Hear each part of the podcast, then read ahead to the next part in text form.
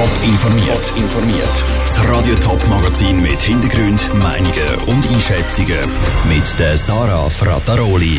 Warum der Kanton Thurgau an den Bahnhöfen seit neuestem Öpfelringli an Pendler verteilt und warum Stadtbus Winterthur händeringend nach neuen Buschauffeuren sucht, das sind zwei von den Themen im Top informiert.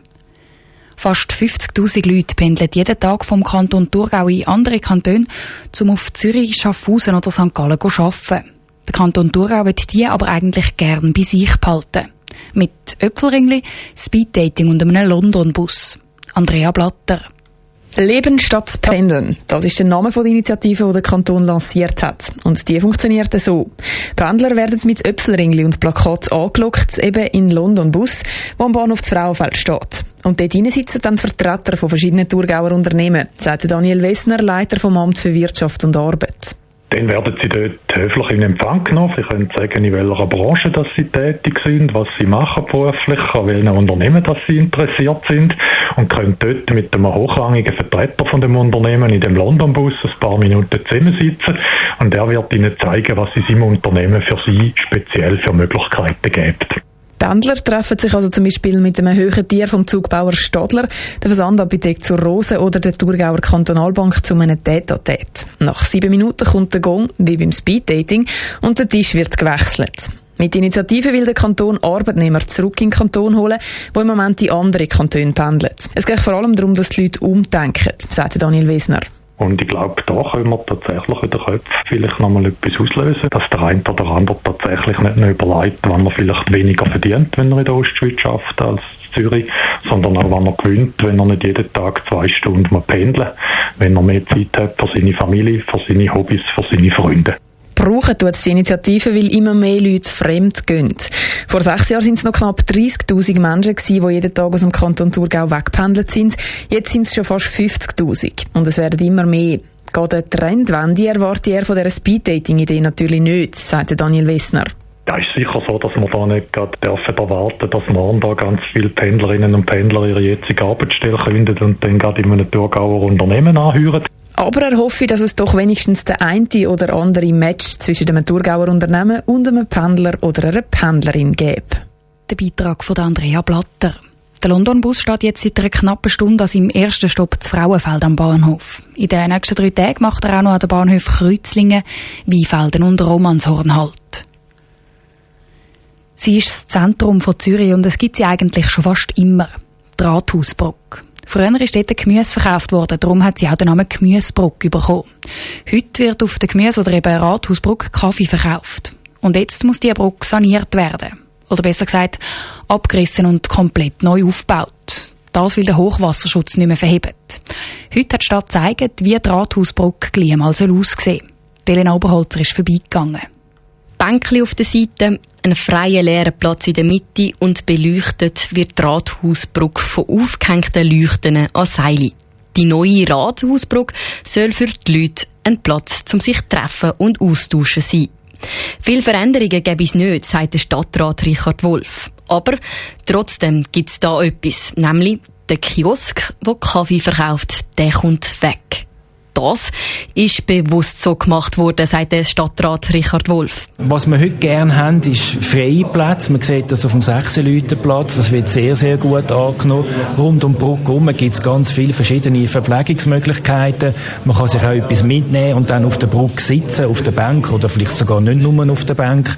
Und dann sind natürlich auch flexible Nutzungen möglich. Das könnten zum Beispiel Stände wie Food Trucks sein, wo dort ihre Sachen verkaufen können.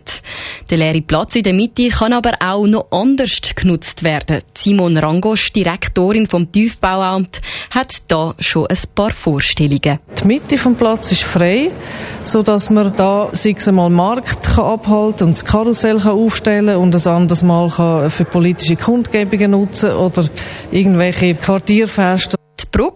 Ist für die Fußgänger und die Velofahrer reserviert.